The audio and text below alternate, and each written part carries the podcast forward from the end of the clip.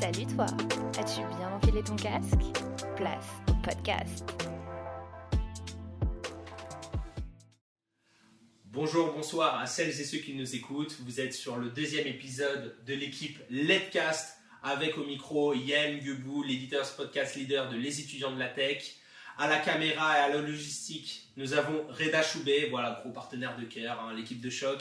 Et puis un personnage dans l'ombre qui sera pas présent avec nous euh, sur cet épisode, c'est Louis Béas, mais qui sera aussi qui participera à fond sur la production. Alors sur cet épisode-là, qui concerne l'objectif développement durable numéro 4, éducation de qualité, on a un invité d'honneur, Daryl Dojang, qui est le vainqueur avec son équipe euh, de l'Hackathon Axe the Crisis 2020 qui a eu lieu en avril, organisé par euh, les associations Genius et les étudiants de la tech.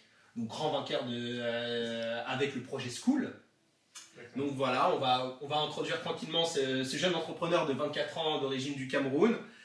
Ce samedi 24 euh, octobre, voilà, souvenez-vous, c'était l'après-midi, on est en période euh, chaud euh, avec le Covid, mais voilà, ici c'est Enjoy et on va pouvoir interviewer tranquillement notre cher ami Daryl. Alors Daryl, présente-toi à nouveau face à nous et voilà. Donc, euh, bon, Yael. Euh, déjà, je suis très honoré euh, de passer sur, ce podcast. Donc, euh, moi, comme tu disais, je m'appelle Daryl, j'ai 24 ans. Donc, j'ai fait mon parcours primaire, secondaire au Cameroun, où je suis né d'ailleurs. J'ai aussi fait le début de ma, de ma formation d'ingénieur là-bas. J'ai fait 4 années là-bas. Et après, je suis venu donc en France faire deux années à Lille, à Polytech. Et après ces deux ans-là, j'ai fait une spé donc à l'IFP School euh, dans la motorisation euh, à Rueil-Malmaison. Donc après, au sorti de là, euh, j'ai commencé à travailler donc, pour un constructeur automobile français, euh, euh, justement parce que j'ai deux objectifs dans... Bon, du moins pour l'instant, j'ai deux objectifs dans ma vie. C'est une éducation de qualité pour tous déjà, la première. Et, et ouais, premier objectif. Et deuxième objectif, déjà, c'est euh, une mobilité plus verte, donc euh, favoriser ça, c'est pour ça que je fais dans ce métier. Et on pourra en parler euh, de mon premier objectif euh, dans le, le podcast. Bien évidemment, donc un objectif, euh, donc un parcours d'ingénieur. Oui. Et euh, cet enjeu-là donc, qui te préoccupe, euh, donc euh, l'éducation de qualité à travers un projet de- d'entrepreneur, donc euh, une idée que tu veux créer de toi-même, euh, et tout, etc. En tout cas, consolider qui est partie de toi-même. C'est ça. On va en parler en effet. Donc, euh, on va en parler tout de suite. Oui. Parce que c'est à partir de quand voilà, que tu es venu cette idée de school, donc euh, un peu les étapes. C'est important de, de présenter un peu ce projet. Dis-nous tout. Euh, en fait, comme, comme je le disais, euh, bon, moi j'ai ma, ma famille qui habite à Limbé. Donc Limbé, c'est une petite ville à l'ouest du Cameroun, donc dans le sud-ouest. Donc là-bas, depuis 2016, il y a une crise dite de crise anglophone. Euh, voilà, donc en 2018, en début d'année scolaire, donc mes sœurs, j'en ai deux sœurs qui sont encore au, collège là. Euh, donc elles, elles devaient aller à l'école. Justement, on avait fermé les écoles pendant deux mois, les deux premiers mois. Donc moi, du coup, qu'est-ce que je faisais? Je leur envoyais donc des contenus euh, via WhatsApp. Donc ces contenus-là, ça les aidait pour, dans, cette continuité pédagogique pour continuer à se former à la maison. Et après, elles aussi, c'est devenu viral parce qu'elles, elles envoyaient donc leurs cours à leur tour à leurs camarades. Donc le camarade aussi qui se formait avec les mêmes contenus. Donc au départ, on avait deux élèves qui profitaient donc des contenus que j'envoyais. Et au final, on avait à peu près 120 élèves qui profitaient de ces contenus-là. Donc c'est comme ça que j'ai pensé euh, dans le projet School en début 2019 parce que je me suis dit, euh, bah certes, elles, elles ont ce problème-là, mais moi aussi j'avais un réel problème quand j'étais au lycée. Euh, C'était que moi j'avais un manuel, donc j'avais que le manuel de mathématiques. C'est d'ailleurs pour ça que j'ai fait des études d'ingénieur parce que dans les, dans les autres matières, j'étais pas très doué. Donc j'étais plutôt. Parce que vous n'avez pas, pas forcément accès aussi à un contenu de qualité euh, voilà, qui permettait de développer ailleurs. Voilà, exactement. Donc, mis à part les, les, les enseignements des enseignants, des professeurs, Ouais. j'avais pas de manuel pour pouvoir me former. Donc, euh, du coup, je me suis dit, pourquoi ne pas mettre à disposition donc, de tous les élèves des contenus scolaires pour pouvoir se former, même si euh, les parents ils n'ont pas assez d'argent pour payer des manuels. Donc, c'est comme ça que nous, on a, euh, on a récupéré donc, des, des contenus sur Internet qui sont libres d'accès.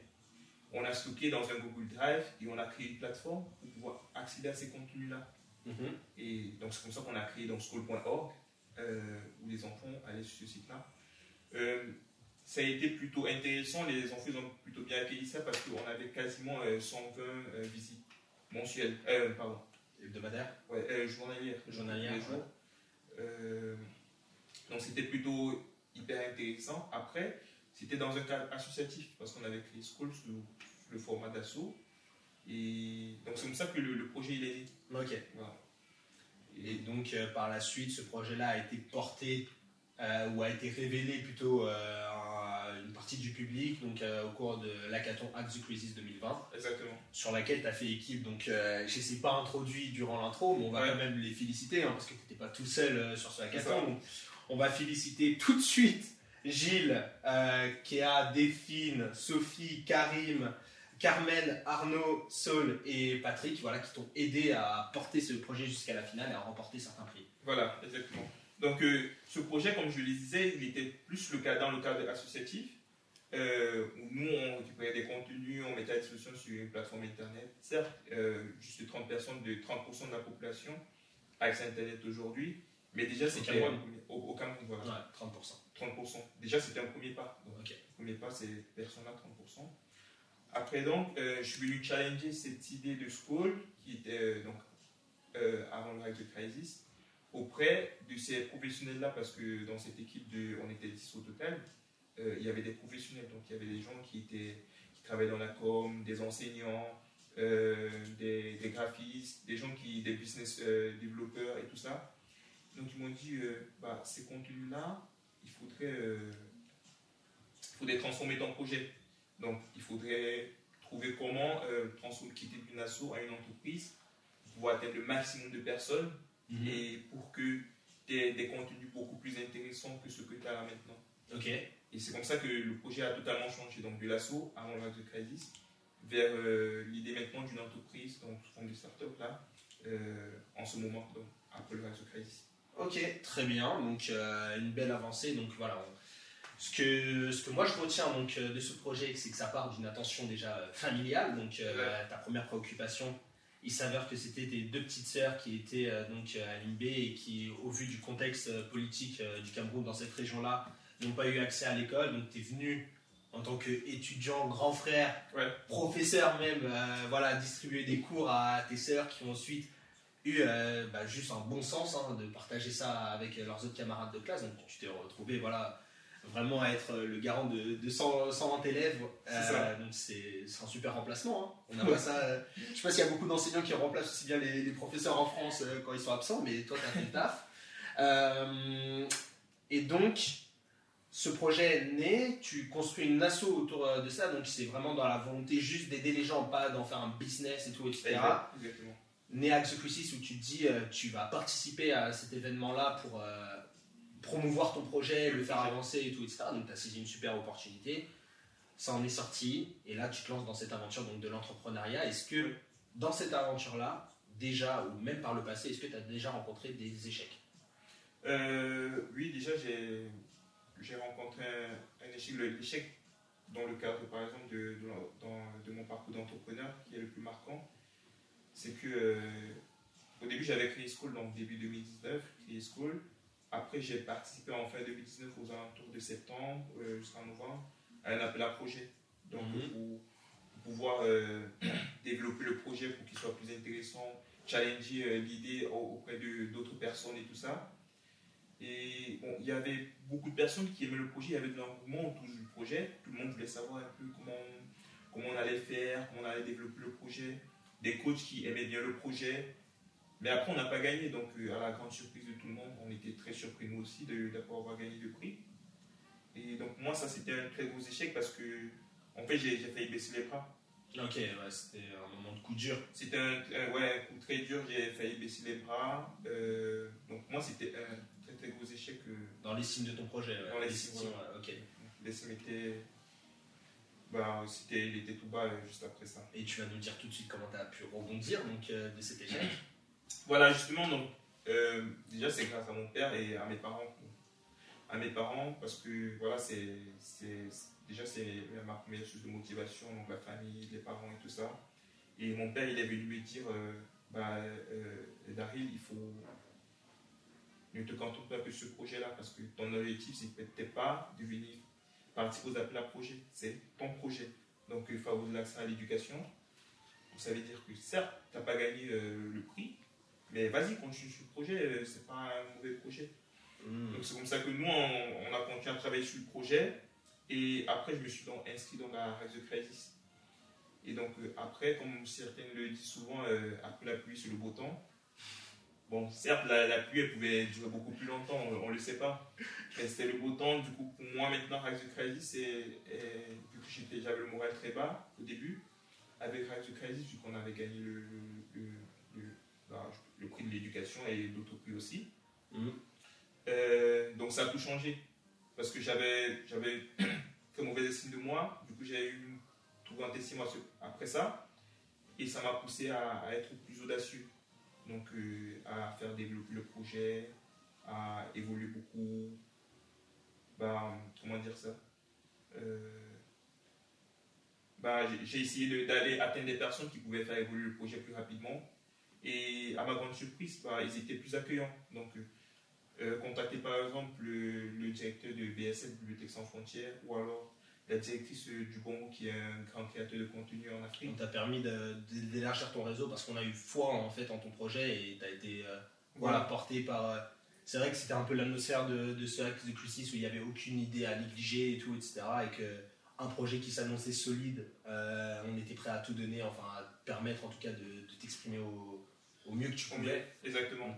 Donc ça, c'était un, un gros plus. Et après, ça, ça permet de se découvrir. Quoi. Donc euh, moi, je, avant, j'étais dans un cadre associatif parce que j'avais peur de- d'entreprendre. Ok. Parce que dans l'assaut, tu crées une entreprise, tu n'as pas Ouais. de redevance, tout ça, rien. Mais là, tu rencontres des gens qui te disent euh, bah, Moi, je suis entrepreneur, donc euh, c'est pas. faut pas m'essifier, donc c'est pas, pas difficile. Genre, euh, Ouais. C'est vrai que c'est- les gens disent c'est- vrai que c'est difficile, mais c'est pas, pas ce que tu penses, c'est pas aussi difficile que tu le penses. Mhm. Donc il faut te lancer là-dedans. Après, c'est une aventure, comme toute aventure.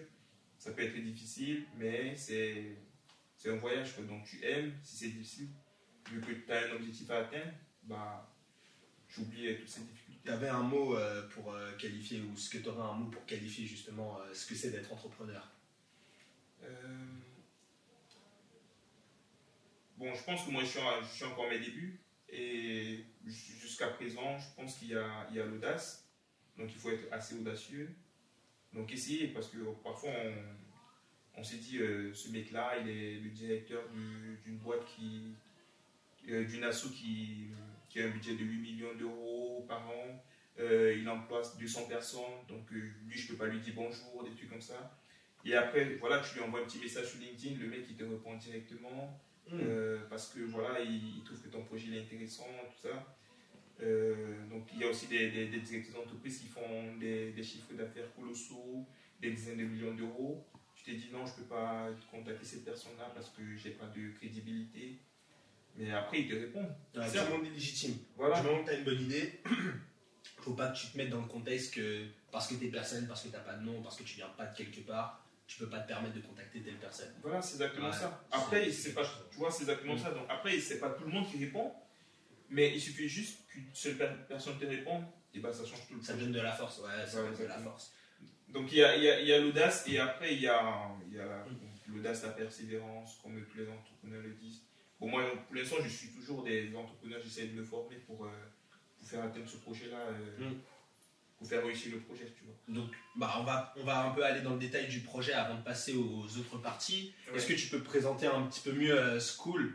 Donc, on a expliqué un peu l'enjeu éducation de qualité, on en a vu ses origines, on a vu aussi euh, ce qui t'a permis de porter en avant ce projet-là. Maintenant, aujourd'hui, ce projet, qu'est-ce qu'il est Euh, Qu'est-ce qu'il est devenu Qu'est-ce qu'il devient? Ben, comme, exactement, donc, comme je le disais déjà, euh, ma première motivation, déjà en ce moment, c'est favoriser l'accès à une éducation de qualité. Bon, l'UNESCO, euh, d'après l'UNESCO, après les enseignants, après un, un- un bon enseignant, bah, c'est les manuels scolaires. Donc, qui a, qui ont un impact sur l'éducation de qualité d'un enfant. Ok.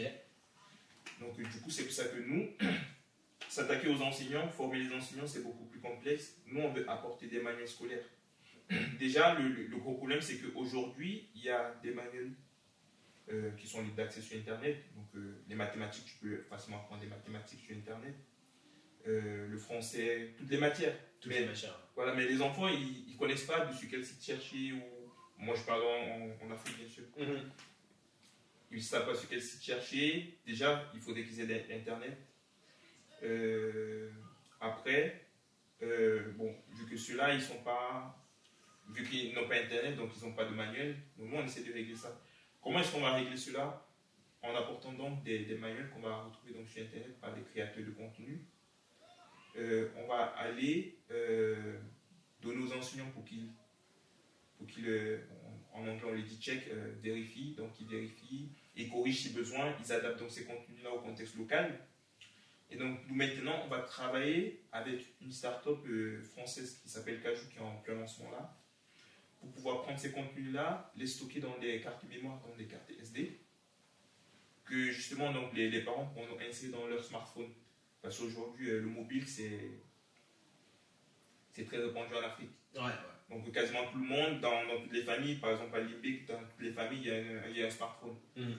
Donc euh, ils, ils, ils devront juste prendre une carte SD que nous, pour l'instant, on peut vendre au prix d'un livre.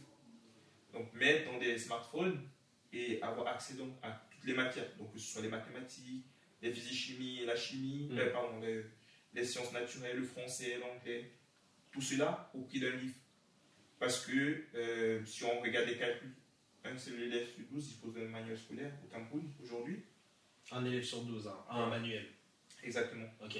Donc c'est euh, c'est chaud. c'est très chaud. Parce. Moi, je me rappelle encore quand on était au secondaire, quand on disait cours de mathématiques, parce qu'en mathématiques, c'est un élève sur 14. Quand on disait cours de mathématiques, ben, il y avait une personne qui avait le livre, le banc, d'ab- le banc euh, donc le- parce que nous, c'est des tables bancs, il y a trois personnes par banc. Euh, le- banc de- d'en face et le banc de, de derrière, bah, ils, ils sont tous sur un livre. Et du coup, il y a ce manque de livres-là, et donc, nous, on veut régler ce problème en apportant donc des manuels. Ouais, mais je comprends, bah oui, parce que c'est un problème, hein, on peut pas, on peut pas rester comme ça et tout. euh, ça met euh, beaucoup d'enfants sur le carreau et ça c'est, Voilà. et ça c'est, je pense que là on va arriver sur un autre point, donc euh, un petit peu ta vision, voilà, sur cet objectif de développement durable qui est une grande préoccupation parce qu'on sait l'importance que c'est euh, que d'offrir une bonne éducation à, à nous, aux enfants de ce monde. Oui. Ça leur permet de sortir d'une situation sociale qui peut être très précaire, ça évite la violence et ça permet aussi d'exprimer euh, tout leur talent, tout ce qui euh, vont représenter à l'avenir quand ils seront adultes, toutes leurs chances. Donc toi, un petit peu à l'échelle du Cameroun et peut-être à l'échelle du monde, est-ce que tu pourrais nous expliquer vraiment tes grandes préoccupations et aussi un petit peu euh, si tu as ce sentiment que les choses avancent parce que euh, d'après les chiffres, les choses avancent même si elles stagnent actuellement. Ben, je dirais que les choses avancent parce que, comme il y a un grand entrepreneur qui aime bien le dire, dans début d'année, euh, euh, justement Salman Khan qui, qui produit des vidéos de mathématiques de la Khan Academy, au début du XXe siècle, ben, c'était pas tout le monde qui savait lire. Donc, on lui, il évalue à peu près, on évalue à peu près entre 30, 30% maxi des gens qui savaient lire Dans le monde, dans le monde. ah, c'est ridicule. Voilà. Enfin, 30%, c'est c'est pas beaucoup. C'est pas beaucoup. Aujourd'hui, quasiment tout le monde sait lire. Donc, c'est plus de 90% maintenant. Ok, vois, donc des adultes. Euh, ça, c'est en- dans le, au 21e siècle. ok. Donc, ça veut dire que bah, les choses évoluent. Parce que pourquoi cela? Déjà, dans les pays euh, en voie de développement comme le Cameroun, euh, l'éducation primaire, elle est gratuite. Donc, certes, les- enfants ne vont pas à l'école, c'est pas parce que euh, l'éducation primaire coûte cher, mais c'est aussi parce que déjà, il n'y a pas assez d'enseignants qui sont formés ou alors il n'y a pas assez d'écoles. Mais quand il y a des écoles, l'éco- l'école, elle est accessible. Donc ça veut dire que les choses avancent. Maintenant, euh, le gros problème aussi, c'est que l'éducation, euh, pardon, la population africaine, elle évolue rapidement. Et il n'y a pas assez d'écoles qui sont construites pour ça. Au vu du nombre d'enfants euh, qui naissent. euh, Voilà, exactement. D'accord. Parce qu'aujourd'hui, on a à peu près 500 millions d'enfants au, au Cameroun. Euh, pardon, en Afrique. en Afrique, pardon. ça fait beaucoup, 500 millions. Euh, en Afrique, et on, on prévoit qu'en 2050, ça va doubler. Mm. Donc ça veut dire que là, il y a vraiment un gros problème. Mais si tu vas au Cameroun, il n'y a pas des chantiers d'école partout. Mm. Donc ça veut dire que là, quand, les, quand la, la population euh, va, va doubler, ces enfants-là, ils vont aller où? Non, je vois, je vois l'enjeu. Donc là, ce que tu veux dire, un des problèmes, et ça peut se rapporter aussi à beaucoup euh, de pays d'Africains, donc on a apporté euh, une première solution donc, qui est la gratuité des écoles, mais après, dans l'investissement euh, urbain, euh, dans les chantiers qu'on décide de faire, on ne se préoccupe pas de construire de nouvelles écoles au vu de, du nombre d'enfants qui attendent d'être scolarisés et Voilà. aussi même dans l'enseignement supérieur, enfin dans la- l'accompagnement d'après. Donc c'est ça en fait ce qui manque, c'est des structures plutôt que l'accès, enfin ouais, donc qui limite l'accès à l'éducation. C'est ça. Donc il y, a, il y a les structures, ça c'est la première partie. Ouais, Parce qu'il y a des acteurs euh, privés maintenant qui interviennent là pour investir. ouais, Ça c'est la, la- la partie structure. Après, comme je disais, euh, il y a aussi les manuels. ouais. Donc aujourd'hui, d'après l'UNESCO, euh, le fait que tous les enfants du monde aient accès à des manuels, ça peut accroître donc euh, cet ODD 4, donc euh, éducation et qualité pour tous, de 5 à 20 Donc ça, De 5 à 20%, ouais, De ça 5 peut- à 20%. Ok, voilà. ça favorise la, la, la- la- je sais pas comment, le fait d'atteindre cet objectif-là de 5 à 20 plus Mhm. rapidement. Donc ça veut dire qu'il faut des manuels, il faut des manuels pour tout le monde. Maintenant, il ne faudrait pas que tous les enfants payent cher pour avoir des manuels. Et c'est Mhm. ce que nous, on, on veut régler. Donc cet objectif-là, aujourd'hui, c'est 500 millions d'élèves qu'on vise euh, aujourd'hui Donc Euh, en Afrique générale, dans l'Afrique générale. ouais. Euh, donc euh, d'ici 2050, on, ce sera à peu près un milliard d'élèves. Donc euh, nous, on est sur ce marché-là, qui est déjà assez gigantesque. Favoriser l'accès à des contenus euh, libres d'accès et à bas coût. Mhm, ok. Et donc, euh, donc School a une réelle place euh, dans ce projet-là. Les freins, bon, tu, tu nous les as dit un peu plus dans la. Tu m'as expliqué des échecs qui étaient plus liés sur la crédibilité de ton projet et tout, etc. Oui. Aujourd'hui, il en a gagné à travers Axe. Euh, mais, par exemple, l'éducation de qualité aujourd'hui, euh, donc on, va encore euh, retravailler un petit peu sur cette question, mais est-ce que tu vois que les, hum, au niveau des États, en fait, les solutions, elles vont venir de qui? Voilà, c'est un peu ça ma question. C'est les solutions, elles vont venir de qui? Est-ce qu'elles vont venir de, personnes un peu comme toi, donc qui dépendent euh, ni du- d'un gouvernement en particulier, mais juste du bon sens, en fait, voilà, avec des valeurs fortes, qui, qui jugent qu'il n'est pas normal qu'il y ait tant de- d'enfants déscolarisés euh, au Cameroun, en Afrique, en Asie, euh, en Amérique latine, par exemple. Et euh, donc, est-ce que c'est nous, en gros, donc, notre génération ou ces entrepreneurs-là qui décident d'apporter ces solutions-là Est-ce que c'est nous qui allons faire changer les choses Ou bien, eh bah, par exemple, aussi dans le cœur de ton projet, tu as besoin aussi d'un d'un appui Oui. euh, gouvernemental, enfin, dans, les régions d'Afrique dans lesquelles tu souhaites de- te développer Euh, là, pour répondre à ces questions, moi je pense que. Ouais, les acteurs, quoi. Voilà les acteurs. c'est les acteurs. Quels sont les acteurs Moi, je pense que tout le monde doit participer à cela. Donc, que ce soit l'État, comme je disais, en formant mieux les enseignants, parce que c'est aujourd'hui, euh, par exemple, au Cameroun, ce sont les, les- c'est l'État qui forme les enseignants. Ouais. Donc, les, les- enseignants, c'est l'État. La construction des écoles privées, c'est l'État aussi. Après, maintenant, il y a des acteurs, des, des- des écoles publiques, pardon. C'est l'État. Après, maintenant, il y a des acteurs privés, par exemple, comme moi, euh, donc comme nous chez School, ou alors comme une start-up euh, qui a été créée justement par des jeunes aussi, euh, qui construit donc des écoles à. Euh, ça s'appelle Bridge, euh, où là, ils ont conçu beaucoup d'écoles. C'est vraiment un, un truc, c'est certains disent que c'est du McDo pour les écoles. Donc, ils créent des, des écoles un peu de partout. Mhm. Et donc, ces écoles-là, elles sont accessibles avec une éducation de qualité parce qu'ils ont tout. Ils ont tout un modèle qui est autour Aux normes. Voilà, exactement. Ouais. Aux normes de- du pays et de l'éducation nationale. Donc, eux, par exemple, c'est pour ce que je disais, euh, le fait qu'il n'y aura, pas assez d'écoles pour tous les élèves. Donc, ils travaillent là-dessus. Nous, on travaille sur, dans le domaine de l'accès au contenu. Ouais, pas le bâtiment, mais. euh, Voilà, exactement. Donc je pense qu'il y a beaucoup d'acteurs. Il y a non seulement l'État, il y a aussi des acteurs privés. Euh, il y a aussi des privés qui construisent des écoles privées, même si elles sont plus chères, sont plus coûteuses. Mais il y a, il y a tout le monde, quoi. Donc je pense que c'est tout le monde qui doit s'impliquer pour. Ok, tu as une petite projection un petit peu, euh, tu vois un peu euh, donc, euh, cet objectif-là, hein, les objectifs de développement durable, enfin ils sont tous euh, limités dans le temps, donc l'objectif c'est d'atteindre ces objectifs-là pour 2030, pour l'année 2030. Est-ce que toi tu vois que d'ici 2030, bah, par exemple, euh, au niveau de l'éducation, en Afrique ça va vraiment beaucoup changer Tu y crois? Moi j'y crois, moi j'y crois parce que comme je disais, euh, moi je suis un petit peu les, les- les acteurs qui sont en Afrique. Ouais. Euh, le projet School, il est, il, est, im- il est important de dire que là, euh, ce projet-là, il réussit maintenant parce que les, les créateurs de contenu ont existé avant. Ouais. Parce que c'est ces contenus-là qu'on utilise pour pouvoir mettre à, la disposition- à la disposition des enfants. Donc il y a des créateurs de contenu comme Ibongo qui existe depuis euh, une dizaine d'années, si je ne me trompe pas. Euh, il y a Bridge, par exemple, qui construit des écoles. Là, ils ont pour objectif d'atteindre un million d'enfants qui, Qui pourront être accueillis. qui pourront être accueillis dans leurs écoles en Afrique. Donc euh, là, je pense que c'est- possible si tout le monde met la, main à la. Après, c'est bah, tout est possible, tu vois, tout est possible. Donc euh, nous, de notre côté, on, on favorise, on contribue à, la, à, faire, à atteindre cet objectif-là, comme je disais, 5 à 20%, Mm. euh, en apportant dans les contenus euh, scolaires. Et moi, je, je pense qu'en en 2030, on pourra atteindre euh, le continent. Ouais, quand tu dis 5-20%, c'est euh, donc permettre à 5-20% d'élèves en plus euh, donc, qui sont scolarisés au Cameroun et tout, etc., à augmenter donc, cet effectif-là de 5 à 20% euh, de, euh, de- d'élèves qui pourront suivre un programme à travers des manuels. C'est ça? En Ce fait- chiffre-là de 5-20% En fait, ils disent si euh, tout le monde a accès à des, Ouais. aux, aux manuels scolaires. Mhm. Parce que quand on dit éducation de qualité, il y a des, Oui, il y a plusieurs. euh, il y a des métriques, tu vois. Ouais, ouais. Bon, moi, je connais pas toute la métrique euh, dans la tête, je connais pas tous les, les- les trucs de mesure, mais je sais que si tout le monde a un manuel, Ouais. bah, on pourra atteindre les quotas de 5% à 20% plus rapidement. Ok.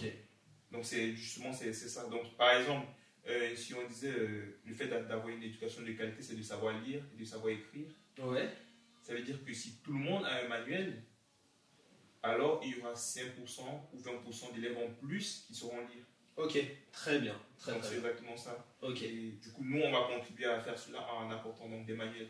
Ok. Et dernière question un petit peu plus euh, ouverte sur l'éducation de qualité. Donc là, on a, on a juste cet enjeu-là un petit peu de l'éducation. Après, tu sais que cet objectif-là, donc euh, déterminé par les Nations Unies, il englobe beaucoup de choses. hein. L'éducation de qualité, ça touche aussi les inégalités entre les filles et les garçons Oui. euh, dans l'enseignement. Je sais pas si ça concerne réellement le Cameroun, mais ça concerne certaines régions du monde. Ah ouais? Donc euh, il y a les conflits liés aussi au niveau familial, il y a aussi l'enseignement en fait, parce que là c'est ton projet il, est centré sur le- les lycéens. Me Euh. School c'était le bac. Ouais, Euh, pendant le hack de crédit, c'était pour le bac, parce qu'il Ouais. devait passer le bac. Mais school, c'est beaucoup plus général. Donc, il y a le lycée, le collège et le, le primaire supérieur, si je peux dire ça. Donc, les classes supérieures du primaire. Donc euh, est-ce que de façon euh, un peu plus générale, donc voilà là j'ai parlé, euh, est-ce que au-delà de ton projet, de là où School pourra avoir un impact sur cet ODD, est-ce que tu as d'autres préoccupations un petit peu Genre sur la situation, par exemple, euh, bah voilà, s'il existe hein, aussi au Cameroun euh, ces inégalités euh, d'accès à l'éducation entre filles et garçons, est-ce que c'est aussi quelque chose qui, sur lequel tu cherches des solutions ou qui te préoccupe grandement? Du coup, ça, ça me préoccupe grandement parce que, comme je disais, je parlais de mes deux sœurs. En fait, j'en ai, ai quatre et je suis l'aîné, donc je suis le seul garçon. Donc, moi, ça. Je regarde beaucoup ça parce que j'ai grandi qu'avec des, des filles, donc j'étais que le seul garçon. Et bah, déjà au Cameroun, euh, ce qui se passe, c'est que euh, dans la plupart des familles, s'il y a un garçon et il y a des filles, en fait, on va préférer récupérer l'argent qu'on devait mettre, investir ces filles-là pour qu'elles aillent à l'école Ouais. pour, faire, pour envoyer donc, le garçon beaucoup plus loin. Parce que la fille, on, on va l'envoyer en mariage euh, à, je sais pas, 16 ans, 18 ans. Ça se fait encore. Ouais. C'est vrai ça se fait pas dans toutes les familles, mais ça se fait encore parce que les parents, ils n'ont pas une vision long terme pour les, les filles. Ok. Même dans, ma, fa- même dans ma famille, par exemple, euh, mon, mon, mon père, il disait, voilà, euh, euh, tes sœurs, elles, elles arrivent, ils ont le bac, après, elles font une école d'ingé, après l'école d'ingé, euh, elles peuvent se marier. Donc moi, je lui disais, euh, non, euh, bah, il faudrait qu'elles, elles décident. Ouais. C'est leur propre choix. là. Voilà, c'est elle qui doit avoir le propre choix. Donc. Et maintenant, pour qu'elle, elle ait son propre choix, il faudrait déjà qu'elle sache toutes ses possibilités. Ouais. Et on on s'est donné. Allez, Donc en parlant de modèle, bah, t'en es un Daryl, hein, à 24 ans. à 24 ans, tu réalises euh, de très belles choses, que tu incarnes en tant que euh, voilà, expat camerounais qui a décidé de faire ses études supérieures en France, euh, dans ta vision des choses, à travers donc, cet enjeu de l'éducation, à travers des inégalités qui existent entre filles et garçons au sein de ta famille ou à l'échelle mondiale, hein, tout simplement. Voilà, tu incarnes quelque chose, un cas de figure euh, qui représente un petit peu toute une classe d'âge. hein. Euh, Ici, autour de toi, on a aussi euh, ce même âge. Quelle est un petit peu, donc, quelle est ta vision en fait de, la jeunesse? Qu'est-ce qu'elle va incarner demain? Qu'est-ce qu'elle représente aujourd'hui? En France, de ce que tu as pu voir à travers tes camarades étudiants Au Cameroun, en Afrique, partout dans le monde. Dis-nous un peu quels sont tes espoirs? Déjà, moi j'ai cette vision-là de, de la jeunesse comme euh, bah, la transition entre l'enfant qui rêve beaucoup et qui se dit euh, tout est possible, euh, euh, qui joue, il n'a pas peur de se blesser, voilà, de- c'est le monde des possibilités, euh, la vie est belle et tout ça, il n'y a pas de, de, mal, tout ça partout dans la vie. Et de, la personne adulte un peu plus âgée qui, qui a un regard euh, autre sur la vie, qui se dit, euh, qui, a- qui est un peu réservé, voilà, qui a un peu plus de sagesse. Et donc, moi, je trouve que le jeune, il est au milieu, où là, il pense encore qu'il faut, il peut tout faire, donc il y a ce rêve-là. Et après, il y a aussi une certaine maturité parce qu'il a plus vécu dans la vie. Et justement, moi, je pense que la, la, la- la- la- la jeunesse, c'est où on peut allier tout ça. Donc, euh, avoir une certaine maturité quand on pense à quelque chose ou à un projet. Et aussi se dire, euh, on est capable de tout faire. Mhm. Donc, c'est comme ça que moi, je vois le jeune. Donc, je pense que vraiment, c'est une belle période. Et moi, je suis, je suis content d'être encore jeune, tu vois. Ok, donc euh, c'est vrai, hein, moi je rejoins un petit peu de- ta vision de, de l'audace, mais aussi avoir un peu ce- cette partie de recul. Mais c'est vrai que bah, on a interviewé euh, lors de notre premier podcast euh, Laurent Salis aussi, hein, qui avait une autre, un autre discours sur la jeunesse, mais il, voilà, il voyait une jeunesse ambitieuse. Et euh, ce qu'on peut aussi remarquer, c'est qu'on a aussi une jeunesse engagée, hein, Oui. euh, que ce soit toi, mais que ce soit aussi ceux qui incarnent, euh, donc euh, tous ceux qui sont euh, dans la lutte contre le réchauffement climatique, Voilà. dans les mouvements de droits civiques aux États-Unis, en Afrique, etc. On a beaucoup de militantisme. Et en plus de ça, après, il y a des idées qui, se créent aussi euh, chez les jeunes, donc de jeunes entrepreneurs, un peu comme toi et tout. C'est exactement ça. Parce que justement, euh, euh, ce que tu dis est, est très vrai. Parce que nous, le défi de notre génération, en tout cas de cette période, c'est bah, c'est le réchauffement climatique, c'est les enjeux sociaux et sociétaux qui, qui l'entourent. C'est justement pour ça qu'on a créé la 17 ODD. Euh, donc, moi, depuis que j'ai créé le projet, je me suis inscrit à des appels à projets, j'ai rencontré d'autres jeunes. Bah, ça a totalement tout changé parce qu'il y a des gens qui, qui, créent des projets pour, ch- pour changer le monde. Euh, Aujourd'hui, il y a des, des, startups comme, euh, ou des entreprises comme Too Good euh, qui existent, qui font totalement changer des multinationales Mhm. sur leur manière de, de produire et tout ça. C'est clair. ouais. Tu vois, donc il y a des trucs comme ça. Il y a même des jeunes aujourd'hui, je ne savais pas qu'on pouvait faire de la bière avec du pain. et donc là, moi, ça ça m'a étonné parce que je me suis inscrit à un, appel à projet, donc euh, l'IFOR Good récemment. Ouais. Et j'ai rencontré des gens qui font de la bière avec du pain, qui font des meubles avec des, des résidus de la bière. Donc, il y y a tellement de créativité. Comme je te disais, euh, dans cette partie enfance-là, il y a beaucoup de créativité, il y a des gens qui ont de la créativité. Après, il y a cette maturité-là maintenant pour faire développer le projet parce qu'il faut être plus sérieux, euh, il faut être plus studieux, il faut, il faut, il faut s'organiser pour rendre ce projet-là plus, plus intéressant. Et du coup, c'est pour ça que la partie entrepreneuriat, surtout pour les jeunes, je trouve que c'est la, meilleure période. Après, on a encore, on a encore du temps, entre guillemets. Euh, si on fait des erreurs, on pourra se rattraper. Ouais. Alors là, je vais. J'aimerais parler un, peu avec le cœur, euh, mais euh, voilà, on arrive sur la fin du podcast. J'aimerais que tu, tu adresses un message directement à cette jeunesse qui nous écoute. Donc, il faut savoir, dans, nos auditeurs, on a des étudiants donc, euh, dans le supérieur, on a euh, des jeunes qui ont arrêté les études, on a des entrepreneurs qui nous écoutent, on a des seniors qui nous écoutent aussi. Mais euh, donc, que ce soit pour la jeunesse globale, est-ce que tu as un message à adresser? Et sinon, plus particulièrement, sache qu'en France, on a, euh, on a cette préoccupation de, de notre diaspora, hein, de Oui. ces classes euh, migratoires. Donc, euh, voilà, ces enfants qui sont d'origine euh, du Maghreb, d'Afrique subsaharienne et tout, etc., qui, ont- qui se perdent parfois dans leur voie ou qui réussissent. Donner un petit peu toute cette confiance, mais pas seulement qu'à eux, mais aussi voilà, à toute la jeunesse française et mondiale. Quel, quel message fort t'aimerais euh, leur donner, puisque tu incarnes cette jeunesse? Moi, moi, je voudrais juste dire, euh, il y, a, y a beaucoup de, de- personnes, par exemple sur YouTube ou des, des médias, qui disent, euh, voilà, l'entrepreneuriat c'est tout, et voilà, il faut, il faut se lancer, tout ça. Euh, déjà, tout le monde n'est pas, pas fait pour entreprendre. Il y a des gens qui sont faits pour mener des projets, qui ont beaucoup de qualités, d'autres qualités. Donc, il faut savoir pourquoi on est là, donc savoir sa mission. Après qu'on a trouvé sa mission, quelle que soit la voie que tu utilises, que ce soit l'entrepreneuriat ou euh, travailler par exemple pour un groupe euh, ou une entreprise ou un grand groupe, euh, même à l'intérieur, tu peux changer les choses. il faudrait juste savoir pourquoi tu es là et pourquoi tu es sur la terre, justement. et qu'est-ce qui te ferait plaisir? Pourquoi est-ce que. Qu'est-ce qui te ferait plaisir? Et Comment est-ce que tu vois le monde de demain? Et savoir comment est-ce que tu peux contribuer à cela Ouais, ça passe. Et ça, justement, ça passe par l'éducation. Exactement. Donc, tout le défi, voilà, on rentre sur cette boucle. Bah écoute, c'est fabuleux. J'ai envie de dire à, à nos étudiants, voilà, trouvez votre vocation, trouvez votre mission, comme le dit Daryl. Euh, pensez à ce que représente aussi euh, l'école, le collège, l'accès en France à cette éducation-là, c'est un privilège. Faut pas l'oublier, on crache Oui, beaucoup et tout, etc. Mais on s'en rend compte surtout aujourd'hui, voilà, avec ce qui s'est passé récemment. Euh, j'aimerais juste rajouter aussi, euh, pour, pour- pour la jeunesse, parce que tu parlais de la qualité de l'éducation en France. mhm. Euh, quand j'étais au Cameroun, j'ai fait mes études là-bas. Il n'y avait pas. ici en France, on te montre que tout est possible. Ouais. Et il faudrait que les gens ils, se- ils- ils sachent que quand on te dit que tout est possible, bah, c'est vraiment possible. c'est clair. Et c'est un gros avantage que l'éducation française a, que les autres pays n'ont pas. Donc j'aimerais juste préciser euh, que euh, tout est possible il faut. Ouais, Je rebondis sur toi, voilà, c'est c'est ça, c'est que tout est possible. euh, tout est possible. Après, on est au courant, hein, euh, le monde n'est pas tout rose et tout le monde ne part pas du même niveau.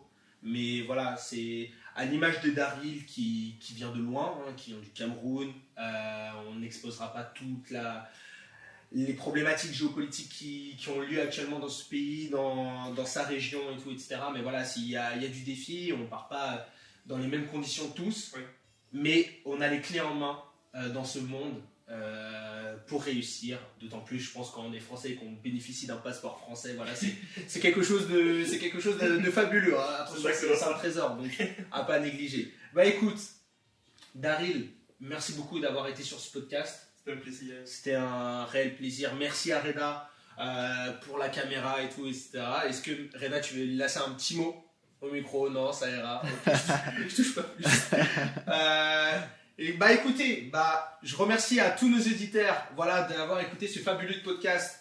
Le quatrième objectif développement durable, éducation de qualité, avec euh, Darin Dojang, donc euh, fondateur de School.